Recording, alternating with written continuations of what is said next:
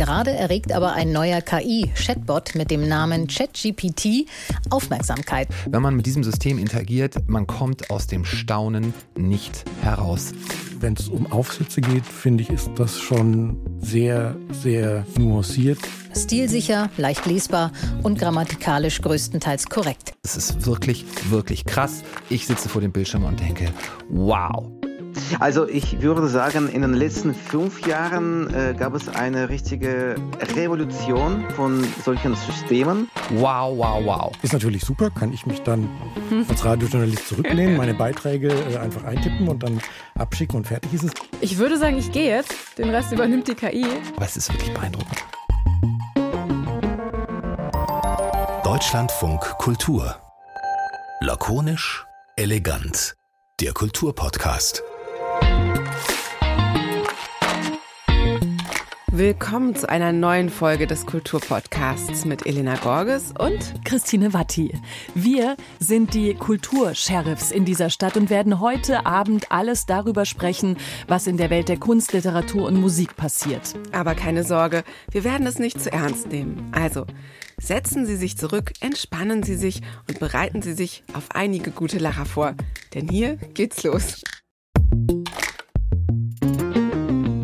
Das hast du so schön geschrieben, Elena. Vielen Dank, dass du heute die Moderation äh, vorbereitet hast, inklusive einiger grammatikalischer Schwierigkeiten, über die ich dann gestolpert bin. Ich hätte sie korrigieren wollen und es ist natürlich in Wirklichkeit gar nicht von dir. Obwohl es toll ist. Du bist neidisch, dass du es nicht geschrieben hast. Stimmt's? Also, ich bin beeindruckt, dass du das so ohne Lacher ähm, vortragen kannst, denn es war natürlich nicht ich, sondern ChatGPT.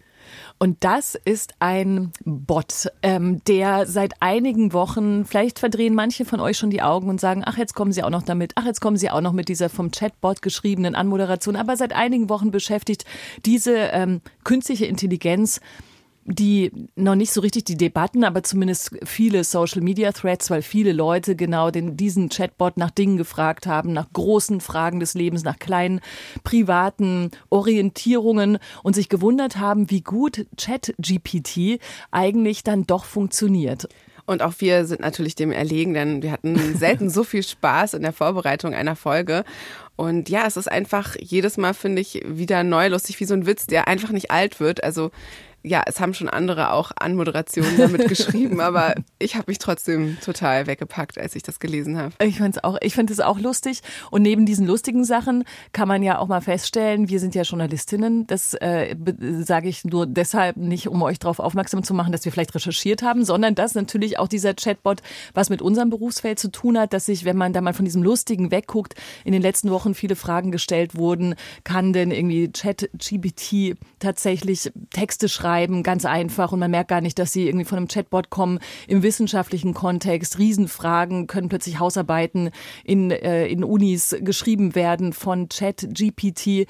Also es gibt so ganz, ganz unterschiedliche Bereiche, wo das plötzlich äh, ernsthaft äh, in Frage gestellt werden konnte, ob man in Zukunft noch so recherchiert und schreibt und arbeitet, wie wir das alle tun. Und ich habe mich total darüber gewundert, dass alle vor allen Dingen extrem begeistert waren, diesen Hype sehen mhm. und das als Revolution betrachten. Und ich dachte, wir haben so viele Revolutionen in den letzten 20 Jahren erlebt oder 30 Jahren. Wir haben das Internet mitbekommen, wie das erfunden wurde. Wir haben mitbekommen, wie das Smartphone erfunden wurde.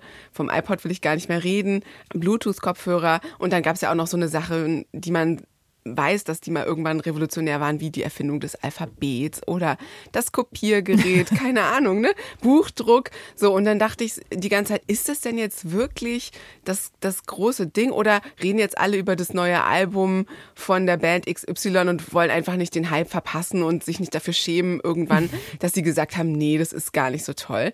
Und deshalb ähm, habe ich nach jemandem gesucht, der uns diese vielen Fragen beantworten kann und keine Suchmaschine der Welt hätte mir diesen Tipp geben können. Das kam nämlich ähm, von einem Freund, der Informatiker ist. Und ja, der hat mir Robert Lieck empfohlen. Robert Lieck ist Assistenzprofessor am Institut für Informatik an der Universität Durham und untersucht, wie wir Musik wahrnehmen, aber er erforscht auch, wie Musik mithilfe von künstlicher Intelligenz, ja, was sagt man da, komponiert, hergestellt werden kann, generiert werden kann. Hallo Robert, schön, dass du da bist. Hallo, schön, dass ich hier sein kann. Wir haben ja tatsächlich im Vorfeld überlegt, ob wir noch uns in dieses äh, Chat-GPT-Diskurssystem in den Medien einreihen können oder ob wir so zu, zu spät auf der Party sind, um dann zu denken, nee, wir brauchen jetzt nochmal so eine Draufsicht nach einigen Wochen. Dafür bist du da, aber natürlich bist du auch dafür da, uns vielleicht am Anfang dein liebstes Chat-GPT-Moment äh, zu berichten. Vielleicht hattest du auch sowas wie Kultursheriff genannt werden, wie jetzt Elena und ich oder irgendwas anderes, wo du dachtest, das war echt mindestens lustig oder sogar beeindruckend. Also zunächst muss ich sagen, dass ich tatsächlich bei ChatGPT dachte, oh, okay, das ist tatsächlich nochmal eine andere Qualität. Hauptsächlich wegen dieses Interfaces, weil, weil man interagieren kann, weil man nochmal sagen kann, nee, nee, so meinte ich es nicht, das ist falsch, mach das mal anders. Das ist schon, würde ich sagen, ein qualitativer Unterschied. Mhm. Mein liebstes Beispiel ist, glaube ich, wenn man fragt, sag doch mal, dass das Wetter schön ist, aber bitte nur grammatikalisch falsche Sätze. Dann kriegt man erstens, was recht typisch ist, man kriegt direkt einen Disclaimer, oh, ich bin ChatGPT, ich wurde von OpenAI trainiert, ich kann das nicht. Ähm, das triggert so eine von, von den einprogrammierten Sicherheitssachen, wo es sagt, ich mache hier nicht mit. Man kann es dann aber trotzdem dazu bringen und es kriegt es aber nicht hin ähm, oder nur sehr, sehr mühsam, weil es nicht wirklich verstanden hat, wie Grammatik funktioniert und deswegen es nicht so flexibel einsetzen kann. Es kann eben nur reproduzieren, worauf es trainiert wurde. Hast du denn eine Erklärung dafür, warum jetzt gerade diese KI so abgegangen ist in den letzten Wochen. Also ich meine, künstliche hm. Intelligenz mhm. ist zwar was, was schon seit ja, Jahrzehnten äh, überall rumspukt und äh, sich immer weiterentwickelt, das wissen wir alle.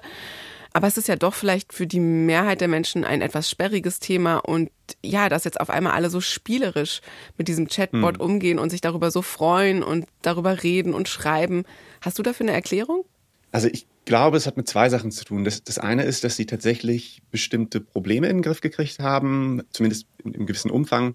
Frühere Modelle, also GPT-3 zum Beispiel, konnte man aufs Glatteis führen mit so einfachen Sachen, dass man sagt, was ist ein Spiegelei zum Frühstück?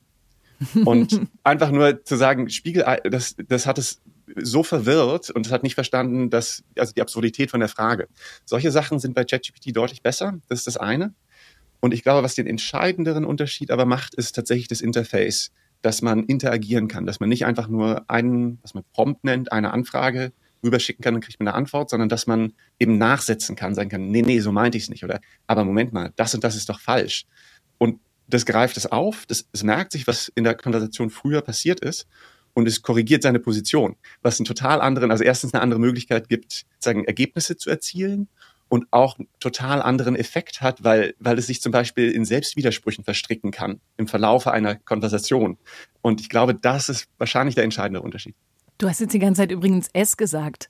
S, das, das Bot oder was? S, das, ja, ist, es, ja. ist es äh, vielleicht so eine äh, nebensächliche Frage, weil natürlich brauchen wir nicht immer anfangen, zu, darüber zu sprechen, wie das ist, genau in diese Interaktion mit einem Chatbot zu treten, weil wir reden auch Siri voll oder Alexa oder wir kennen eigentlich dieses hm. Prinzip, hm. aber ich habe trotzdem gerade da so aufgemerkt, weil genau durch dieses Interagieren mir das auf jeden Fall noch viel schneller als sowieso passiert ist, dass ich das Gefühl hatte, ich befinde mich wirklich in einer Kommunikation mit jemandem.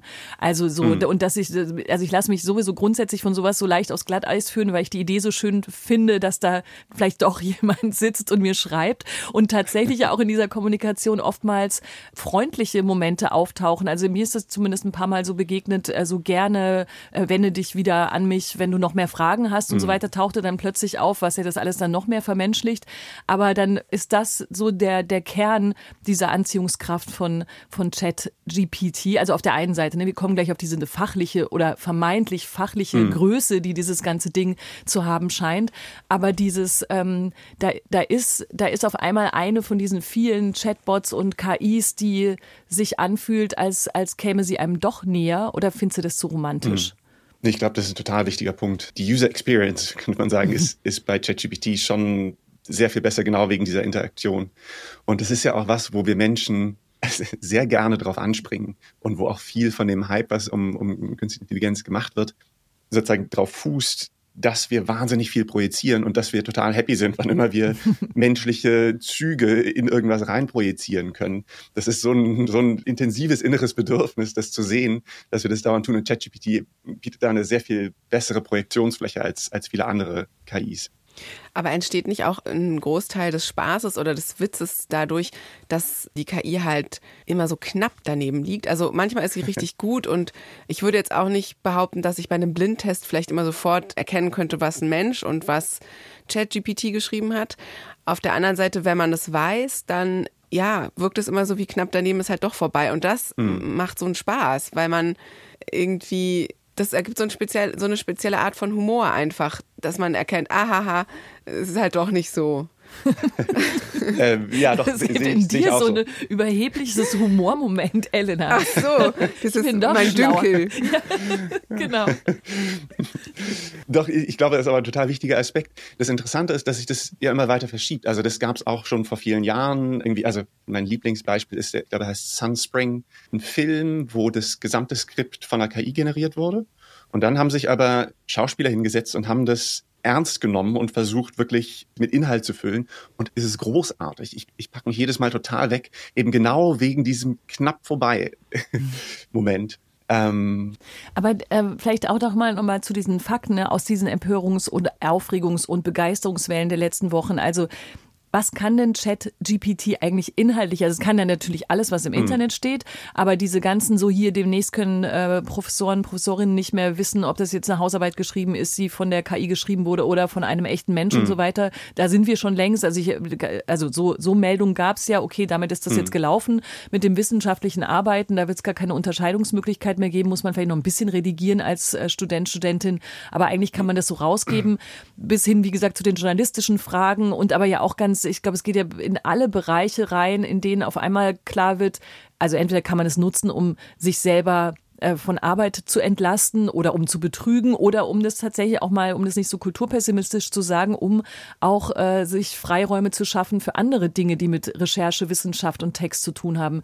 Wie würdest du denn sagen, was kann Chat GPT inhaltlich äh, jetzt abseits dieser Interface-Geschichte und der Kommunikationsart, was wirklich, wo man jetzt nach ein paar Wochen sagen kann, oh, da liegt liegt etwas äh, drin, mhm. was vielleicht ein äh, Revolutionspotenzial hätte. Eigentlich Revolution ein bisschen das ist ein bisschen, ich sehe schon, Elena guckt streng, weil wir gerade schon gelernt haben, es gab doch immer irgendwelche Revolutionen, aber auf jeden Fall etwas, was nachhaltig bleibt.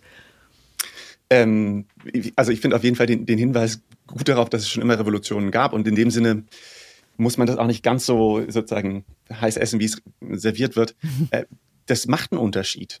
Klar, und, und es ändern sich Sachen. Das Ding bei Revolutionen dieser Art ist ja immer, man muss anfangen, neu über die Dinge nachzudenken. Das heißt, man kann nicht in den alten Kategorien denken und sich fragen, also kann es das jetzt oder kann es das nicht, sondern man muss die Sachen typischerweise auseinandernehmen und sagen, okay, das, den Teil kann es, diesen Aspekt kann es und diesen anderen Aspekt kann es nicht.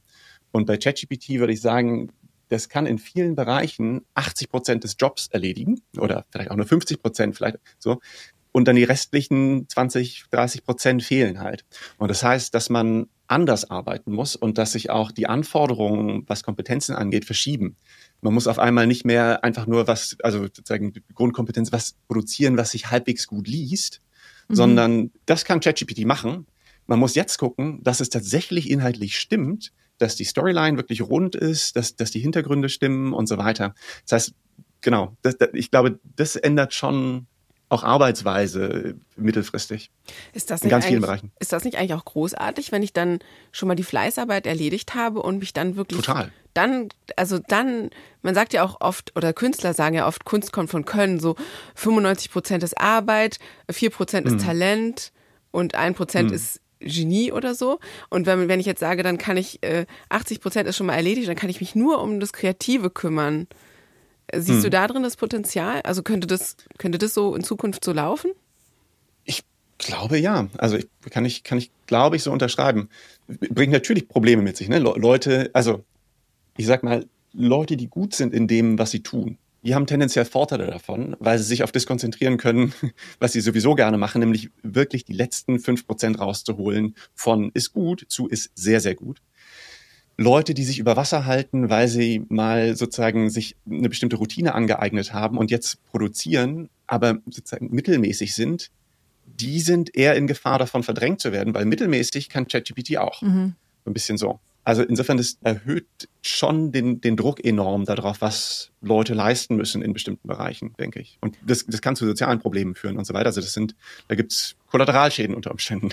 Also können wir nochmal einmal die Bereiche konkretisieren, die du am meisten meinst? Also weil du dieses gesagt hast, 80 Prozent hm. kann Chat-GPT zum Beispiel übernehmen und 20 Prozent nicht. Ist das jetzt so gemünzt wirklich auf hm. zum Beispiel diesen wissenschaftlichen Bereich? Weil ich meine, das würde ja bedeuten, diese Fleißarbeit, die Elena auch angesprochen hat, ist halt Texten, Formatieren, Zeug zusammensammeln. Aber da drin ist ja auch hm. schon dann Inhalt. Ne? Und da muss man immer gucken, hm. stimmt es? Stimmt. Also man muss Chat-GPT ja wahrscheinlich trotzdem weiterhin redigieren, in, in dem auch nicht nur, dass sie das weiße Blatt Papier voll schreibt schon mal, ja. damit da was ist, sondern da ist halt dann irgendwas. So, aber ja. E-, egal, jetzt habe ich schon selber wieder die Frage verstrudelt. Nur, weil ich finde es nochmal wichtig zu wissen, für welche Bereiche, auch für Leute, die jetzt zuhören und sich nicht den ganzen Tag damit beschäftigen, in welchen Bereichen hm. siehst du das, dass es da so eine Arbeitsverschiebung geben kann, die wir halt positiv oder negativ bewerten, je nachdem, wie wir es auslegen? Hm. Also grundsätzlich eigentlich in allen Bereichen, aber in einem verschiedenen Umfang. Also mhm. äh, in Bereichen, wo es wo es ein richtig und falsch gibt. Also zum Beispiel im wissenschaftlichen Arbeiten, wenn ich ein Literaturverzeichnis aufstelle, das ist wichtig, dass alle Einträge in dem Literaturverzeichnis auch wirklich existieren, dass es wirklich Publikationen sind. Mhm. Ich kann ChatGPT das generieren lassen und es generiert was, was es so geben könnte, aber viele davon gibt es nicht wirklich. Also das ist was, das kann es nicht übernehmen, noch nicht. Also ich erwarte, dass es im nächsten, im nächsten Jahr oder in den nächsten zwei Jahren auch, auch solche Sachen möglich sein werden durch, weil die Leute ja genau daran arbeiten. Ähm, so, also solche Sachen kann es nicht ab, abnehmen in anderen Bereichen, wo es nicht so sehr auf richtig und falsch ankommt. Also wenn ich zum Beispiel einfach nur irgendeinen mittelmäßigen Einleitungstext zu einem Podcast haben will, mhm. naja, dann so wie bei uns. war ja gar nicht so schlecht. So, nicht, wir machen das hier sozusagen als, als Scherz, weil die Ansprüche andere sind, aber der Hobby-Podcaster, Podcasterin, der die einfach nur irgendwas braucht, so reicht vielleicht. Oder jetzt im Bereich, wir sind jetzt, ChatGPT ist natürlich Text, aber dasselbe gilt, gilt zum Beispiel mit DALI im Bereich Bildern und, und mit Jukebox und OpenAI im, im, im Bereich Musik. Wenn ich einfach nur irgendein Gedudel brauche, was ich hinter mein YouTube-Video lege, ja, das reicht. Dann, da brauche ich nicht 100 Prozent, da reichen 70 Prozent. Okay, an der Oder Stelle wollen wir aber mal ganz kurz ein Beispiel hören, was du uns geschickt hast von Jukebox. Mhm. Man muss vielleicht ganz kurz erklären. Jukebox ist sozusagen das Musikpendant zu ChatGPT. Wir bemühen uns die ganze mhm. Zeit so ganz ordentlich ChatGPT zu sagen, weil wir sonst immer nicht wissen, ob erst das T oder das P oder das oder wie man das ausspricht oder Jet GPT oder GPT ist also ist im Deutschen echt ganz schön schwierig. Also auf jeden Fall ist es das Pendant und jetzt hören wir mal einen Rock im Stile von Elvis Presley. Also so künstliche Intelligenz macht Musik so.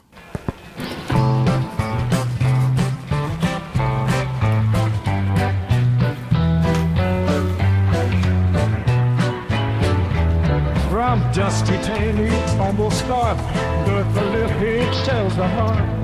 When my closeness, when my hair assisted fine. At last, when he woke up with a mind. Geht doch. Was? Es klingt total knarzig, es tut weh im Ohr, es ist kein Zusammenhang. Also, äh, ähm, so weit ist es noch nicht wie ChatGPT, oder? Wobei, ich, ich würde an der Stelle ganz gerne auf was hinweisen, was nämlich, also du, du sagtest gerade knarzig. Ähm, ich würde sagen, das ist, was wir in der Informatik nennen, das ist ein Feature, kein Bug.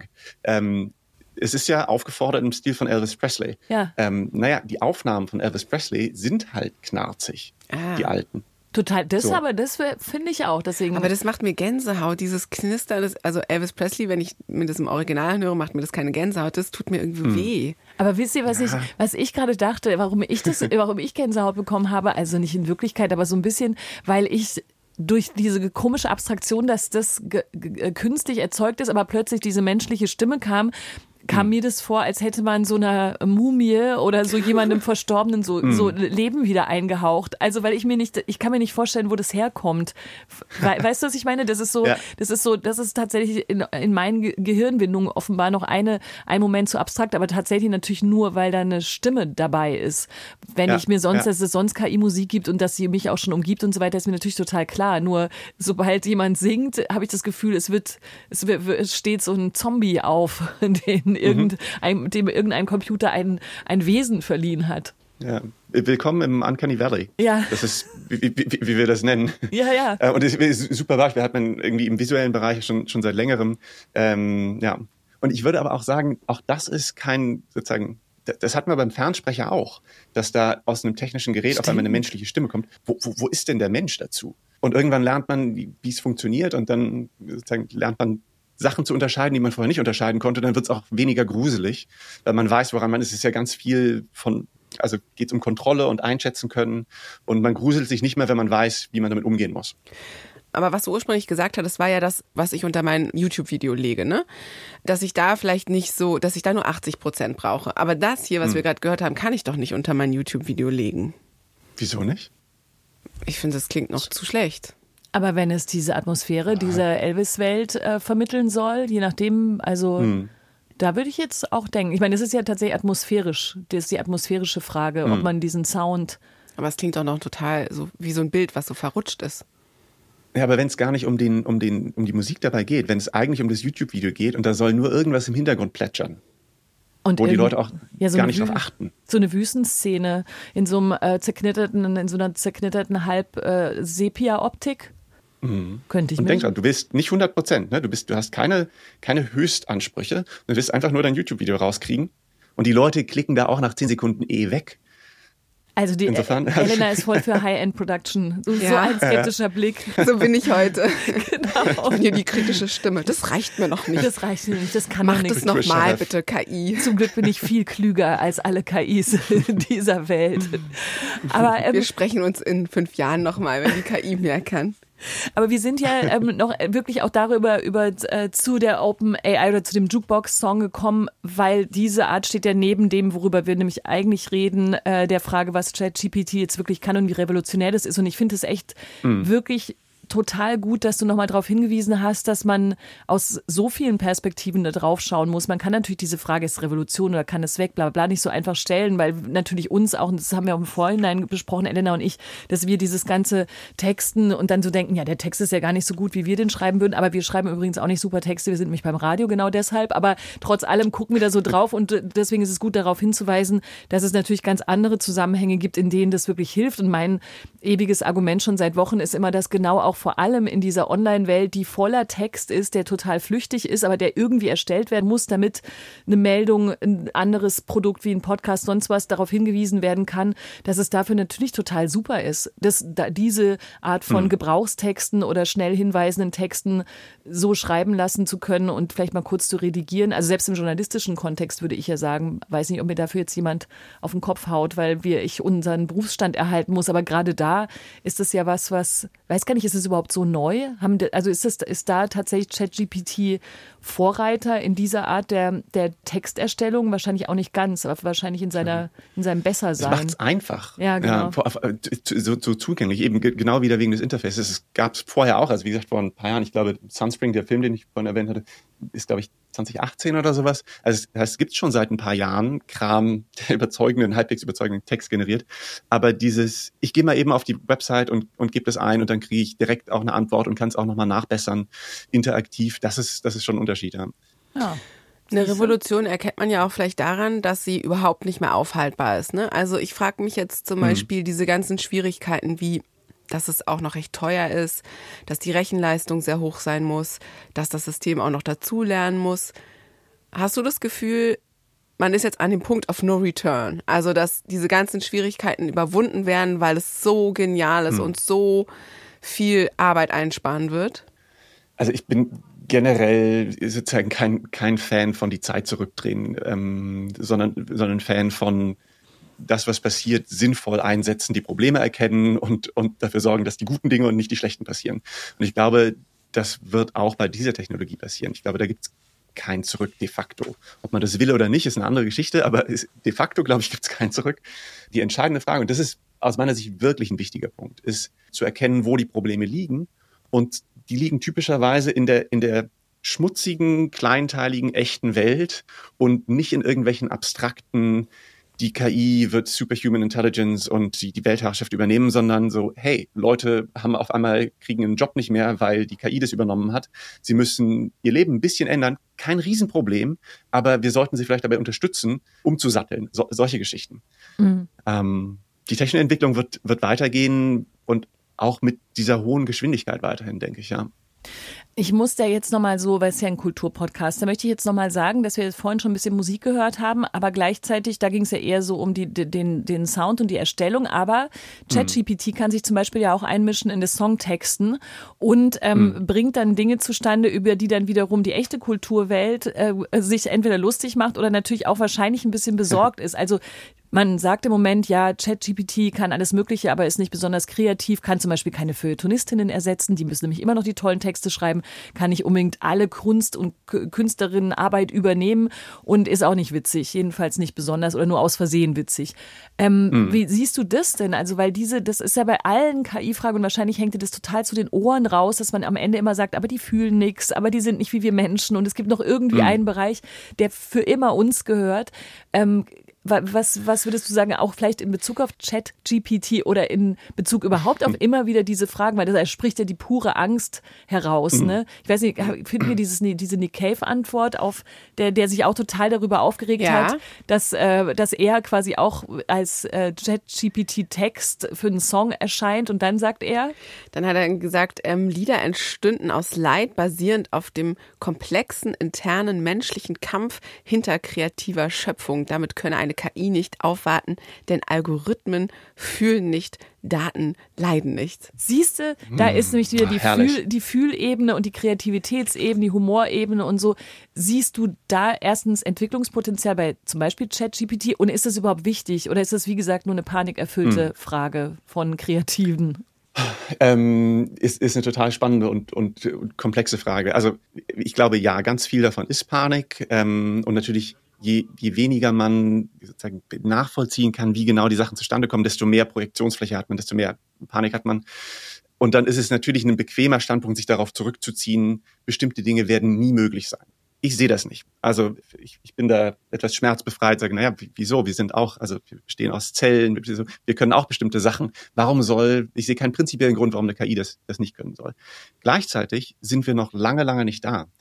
Die Schwierigkeit ist zu sehen, was ist möglich, was ist nicht möglich. Und bestimmte Dinge suggerieren uns, dass die KI was verstanden hat, hat es aber nicht, weil sie auf einem anderen Weg zum selben Ziel kommt. Also ChatGPT zum Beispiel schreibt diese halbwegs überzeugenden Texte eben nicht, indem es erstmal mühsam verstanden hat, worum es geht und mit Sprache umgehen kann und dann das Wissen in Sprache formuliert, sondern es schreibt die Texte, indem es unglaublich viele Beispiele äh, sich, sich reingezogen hat, sage ich mal, und die mischt und kombiniert und aneinandersetzt auf eine, intelligent will ich nicht sagen, aber, aber auf, auf, auf, eine, auf eine sophisticated Art. Das heißt, es kommt zu dem Ergebnis auf einem anderen Weg und das verwirrt. Wenn man dann an der Oberfläche kratzt und, und reinbohrt und, und mal guckt, was es verstanden hat, dann stellt man fest, es hat ganz viel eben nicht verstanden. Und da sind wir immer noch auf der Faktenebene und noch nicht ansatzweise auf der Ebene von Reflexion, Selbstverständnis, sowas wie emotionale Dynamik und so weiter. Weil da gibt's auch keine Daten dazu im Internet. Wie, wie fühlt sich jemand in einem bestimmten Moment? Der schreibt vielleicht was oder sie schreibt was im Internet, aber wir haben den, den inneren Raum der Emotionen ist, ist sehr schwer zugänglich nur. Randbemerkung, deswegen ist Musik so spannend aus meiner Sicht auch. Ja, in dem Feld arbeitest du ja auch. Also was gibt's denn da für neue Erkenntnisse oder neue Entwicklungen in der KI? Also im Prinzip ist es parallel zu, zu Bild und, und Text in der Musik. Ähm, es gibt ein paar Unterschiede. Also erstens, die meisten Leute sind ja, also die meisten Leute sind Sprachexperten in dem Sinne, dass sie tagtäglich mit Sprache umgehen, aber nicht Musikexperten in dem Sinne, dass sie zumindest häufig Musik nicht selber produzieren. Das heißt, der Durchschnittshörer ist sehr viel ähm, vergebender, was, was Musik angeht und, und nimmt sehr viel mehr. Also Elena, du bist da eine Ausnahme, weil du wirklich hohe Ansprüche oh. hast und, und, und, das nicht. Aber, aber die meisten Leute und so auch ich, ich, wenn ich, wenn die ich meisten mein, Leute wie ich. ja und, und, und ich, wenn ich meinen mein, mein wissenschaftlichen Teil vom Hirn abschalte, so, oh, das hört sich doch ganz okay an. Du hast vorher ähm, ChatGPT gefragt, wie kannst du Elena schmeicheln? Gibst du?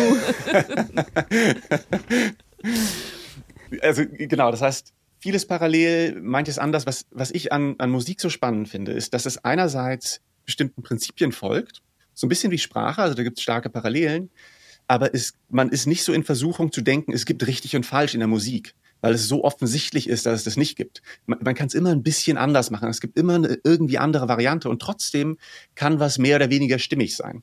Und das ist aus meiner Sicht genau der Bereich, der wirklich, wirklich schwierig ist und wo wir ganz weit von entfernt sind, echten Fortschritt zu machen.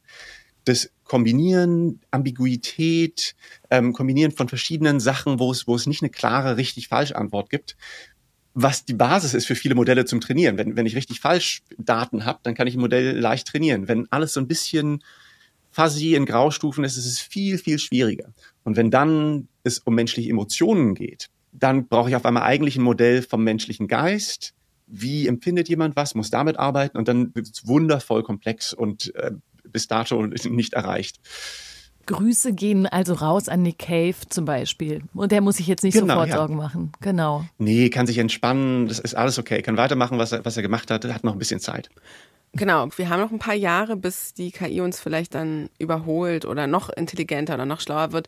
Wie können wir denn diese zehn Jahre nutzen, damit wir da nicht so davon mhm. überrollt werden? Klug, ähm, klug nutzen, ich, also nicht schlecht nutzen. Ja. Wir können die natürlich auch nutzen, indem wir einfach gar nichts machen. Ja, warte mal, darf ich noch davor, dazu was dazu fragen? Genau, wie kann man die nutzen? Und gleichzeitig, ich weiß nicht, ob das zu groß ist, das Thema, aber natürlich steht es ja auch im Raum. Wie kann man denn machen, dass die KI nicht so schrecklich wird, wie die Menschheit es ist und irgendwann einfach nur noch hässliche Sachen ausspuckt? Ne? Also der ganze Fake News Bereich ist natürlich riesig und ich weiß schon, da müssen wir einen extra Podcast machen, wahrscheinlich, aber also man muss es ja einerseits weiterentwickeln, mhm. so wie du fragst, Elena, und gleichzeitig aber natürlich sagen, wenn das jetzt so ist, dass zum Beispiel ChatGPT nur ein Anfang ist von einer Welt, in der man auch irgendwie textmäßig anders denkt und so, dann hat man ja zugleich auch, äh, wenn da eine große Masse drauf zugreifen kann und es nutzen soll und kann und so weiter, auch vielleicht wieder ein anderes Problem, weil es halt, nee, hat, nee, es hat gar nichts mit, der, mit den Leuten, die zugre darauf zugreifen zu tun, sondern mit dem, mit dem Internet, aus dem es seine Informationen rauszieht, ne? Mhm. Ja, beides irgendwie. Ja. Also wir machen so, so, ein paar Bögen um, um ein paar riesengroße, super spannende Themen, also was, was sozusagen Falschinformationen angeht, was Ethik und, und Biases in, in künstliche Intelligenz angeht, ja. das sind alles spannende Themen. Aber ich finde die Frage sehr, sehr richtig, wie nutzen wir denn die Zeit und was, was müssen wir denn grundsätzlich machen, um, um das Ganze zu einem, zu einem guten Ende zu führen? Ich würde jetzt ein bisschen, bisschen philosophisch sagen, also der erste Schritt würde ich sagen, ist die, die ganzen Blockaden, die man im Hirn hat, loszuwerden. Zu gucken, wo triggert eine KI eigentlich bei mir Ängste und, und wo bin ich dogmatisch und versuchen, das alles mal beiseite zu legen. Also zu akzeptieren, die können bestimmte Sachen. Ähm, und dann zu schauen, okay, wie, wie genau sieht's denn eigentlich aus? Was können sie denn eigentlich? Ah, okay, das können sie. Und was können sie nicht? Und wie können wir das Gute nutzen? Also zum Beispiel, hey, ist doch schön, es nimmt uns 70 Prozent der Arbeit ab, wenn wir mittelmäßigen Text schreiben wollen. Super. Ähm, und was kann es nicht? Und was für Probleme resultieren daraus und wie können wir als Gesellschaft sinnvoll damit umgehen. Das ist einerseits ein sozusagen kulturelles Ding, wo, wo alle Leute lernen müssen, wie gehe ich mit dem Telefon um, wie gehe ich mit dem Buch um, wie gehe ich mit dem Computer um, wie gehe ich mit einer KI um und wird letztendlich auch auf, auf, einer, auf einer politischen Ebene, wollen wir an manchen Stellen vielleicht harte Regulierungen haben, was für Mechanismen müssen wir einführen, um zum Beispiel Nachvollziehbarkeit von Informationen sicherzustellen? Brauchen wir zum Beispiel virtuelle Identitäten, so dass wir sagen können, das ist wirklich, das ist signiert von jemandem. Ich weiß, es gibt einen echten Menschen dahinter, der genau das gesagt hat und der verbirgt sich dafür mit seiner echten, mit seinem echten Ruf, mit seiner echten Identität, um zu unterscheiden zwischen KI-generierten News, die sehr überzeugend wirken und echten News mit einer, mit einer glaubhaften Quelle. Solche, also ne, das ist jetzt nur, nur ein, ein Beispiel, ohne dass ich sagen will, das, das muss so passieren. Aber in diese Richtung, denke ich, müssen wir, müssen wir denken und uns vorbereiten. Aber so ist es ja auch schon ein bisschen. Ne? Ich meine, du hast nur gerade mhm. gedacht, wir, wir sind ja zum Beispiel auch Absender und würden von uns behaupten, wir sind die Absender mit der Identität und den glaubhaften mhm. Neuigkeiten als dieses Medienhaus, in dem wir gerade so sitzen, versus natürlich der ganze andere, ganz andere Durcheinander im Internet, wo man tatsächlich jetzt auch schon ohne Chat GPT nicht ganz genau weiß, wo kommt denn das eigentlich her. Aber klar, das setzt ja. natürlich noch eins obendrauf, das verstehe ich. Ja. Ich habe mich gerade ertappt gefühlt, als du gesagt hast, wir müssen unsere Blockaden lösen. Und dann habe ich gleich parallel hier äh, bei ChatGPT eingegeben, wie kann ich meine Blockade gegenüber ChatGPT lösen? Und? Naja, also ähm, jetzt spuckt mir ähm, ChatGPT fünf Punkte aus, die nicht so richtig gut treffen. Soll ich mal vorlesen, den ersten Punkt? Ja, mach mal. Mhm. Es gibt verschiedene Möglichkeiten, um eine Blockade gegenüber ChatGPT zu lösen. Einige Tipps sind, erstens, versuchen Sie klare und präzise Fragen zu stellen, um sicherzustellen, dass das Modell Ihre Anforderungen versteht. Zweitens, geben Sie dem Modell genügend Kontext, um Ihre Anforderungen besser zu verstehen. Drittens, versuchen Sie das Modell mit verschiedenen Fragestellungen oder Aufgaben zu trainieren, um seine Fähigkeiten zu verbessern. Ich finde, Robert hat das irgendwie schöner gesagt. Also, ja. Das Jetzt könnte man natürlich probieren, wenn man sagt, nein, ich meinte meine emotionale Blockade, weil ich Angst Ah. vor ChatGPT habe. Wie soll ich die lösen? Und dann Ah, komm, mal schauen, das was es dann. Ne? So, mal so könnte man jetzt. Wir können zumindest einmal Also, gucken. also kann ich das Nein, Nein, Komma, ich meinte, das geht, ja? Ja, Ja. Kannst, kannst, kannst sogar ohne vernünftige Satzzeichen und so weiter. Das kommt mit ziemlich viel klar. Da, das warten wir noch kurz ab, aber auf der Nein, ich Emotions... meinte meine emotionale Blockade, weil ich Angst vor. Jetzt wissen alle, wie langsam ich tippe. ChatGPT, ich mach's am Handy. Am Handy möchte ich auch mal sagen. habe. Abschicken. So. Ja, soll ich vorlesen? Ja. Verständlich. Es ist normal, Angst oder Unsicherheit gegenüber neuen Technologien oder Tools zu haben. Einige Tipps, um Ihre emotionale Blockade gegenüber ChatGPT überwinden zu können. Informieren Sie sich über ChatGPT und dessen Funktionsweise, um Ihre Ängste zu verstehen und zu beruhigen. Zweitens, beginnen Sie mit einfachen Aufgaben und steigern Sie sich langsam, um Vertrauen in das Modell aufzubauen. Drittens, fordern Sie sich selbst heraus, indem Sie das Modell mit ungewöhnlichen oder komplexen Anfragen testen. Und jetzt geht es immer noch so weiter, aber ich muss sagen, Robert, das macht dir Konkurrenz. Ja, ich, ich, ich, ich finde das super. Das ist, das ist doch total toll. Das sind genau die 80 Prozent oder 70 Prozent, wo man sagt, okay, damit kann ich arbeiten, jetzt kann ich mich darauf konzentrieren. Was ist daran Quatsch? Was, was hat sozusagen vergessen? Wie kann man das verbessern, um wirklich gute Vorschläge zu machen? Aber das ist doch schön. Ja. Nächstes Mal kann man einfach ChatGPT fragen. Das, hat einen guten Anfang. Das ist total super. Und ich finde auch das Verständnis, das ChatGPT an manchen, äh, in manchen Momenten reinstreut, also durch die mit ihm gefütterten Infos, dieses, es ist normal, dass es so und so ist. Es gibt viele Möglichkeiten, dies und das. Also der Tonfall ist manchmal ja tatsächlich so, dass, da komme ich wieder zum Anfang zu diesem, da ist jemand, der sagt, hey, Hey, sch- Ich ist versteh alles dich. Okay, ich verstehe dich. Aber okay, das ist jetzt so die, die, die, die persönliche Metaebene. Robert, das ist war super. Vielen Dank. Ja, Würde ich auch sagen. Ich würde auch sagen, vielen hat Dank. viel Spaß gemacht. Danke Ja. für die Einladung. Wir haben natürlich noch äh, verschiedene Chat-GPT-Momente vertonen lassen. Es kommt gleich im Outro dieser Folge. Erstmal wollen wir dich verabschieden, dass du das nicht alles noch dir mit anhören musst. Oder kannst du natürlich ich freu mich drauf. Aber genau, aber wir, wir bedanken uns fürs Gespräch. Robert Lieck war das im Lakonisch Elegant Kulturpodcast. Danke euch. Ja, und wir haben uns überlegt, wie kann man denn jetzt eigentlich so eine Podcast-Folge beenden und was liegt näher als ChatGPT zu fragen? Weil nämlich jetzt kann ChatGPT auch mal kurz sprechen. Es wurde nämlich vertont. Und zwar so geht das. Es gibt mehrere Möglichkeiten, eine Podcast-Folge zu beenden. Eine Möglichkeit ist, einen Abschlussgedanken oder eine Zusammenfassung des Inhalts der Folge zu geben.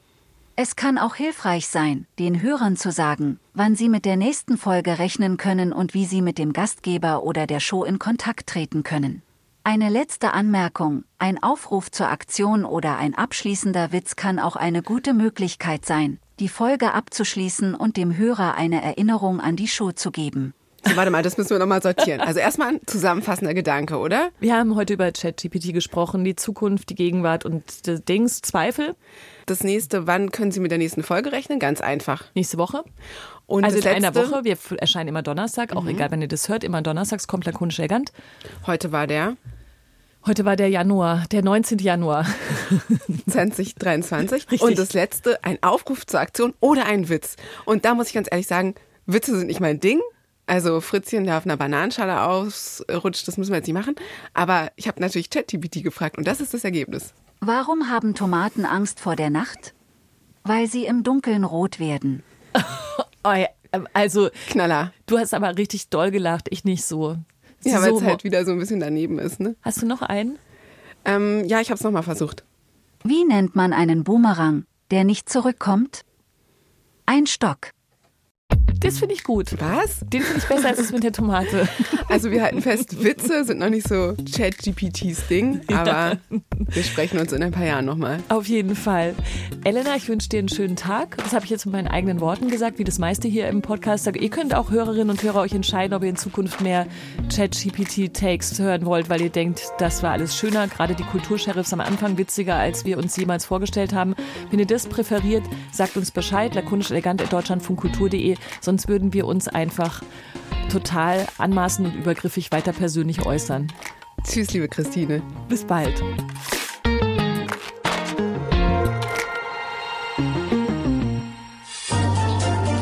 Deutschlandfunk Kultur. Unsere Podcasts in der DLF Audiothek und überall dort, wo es Podcasts gibt.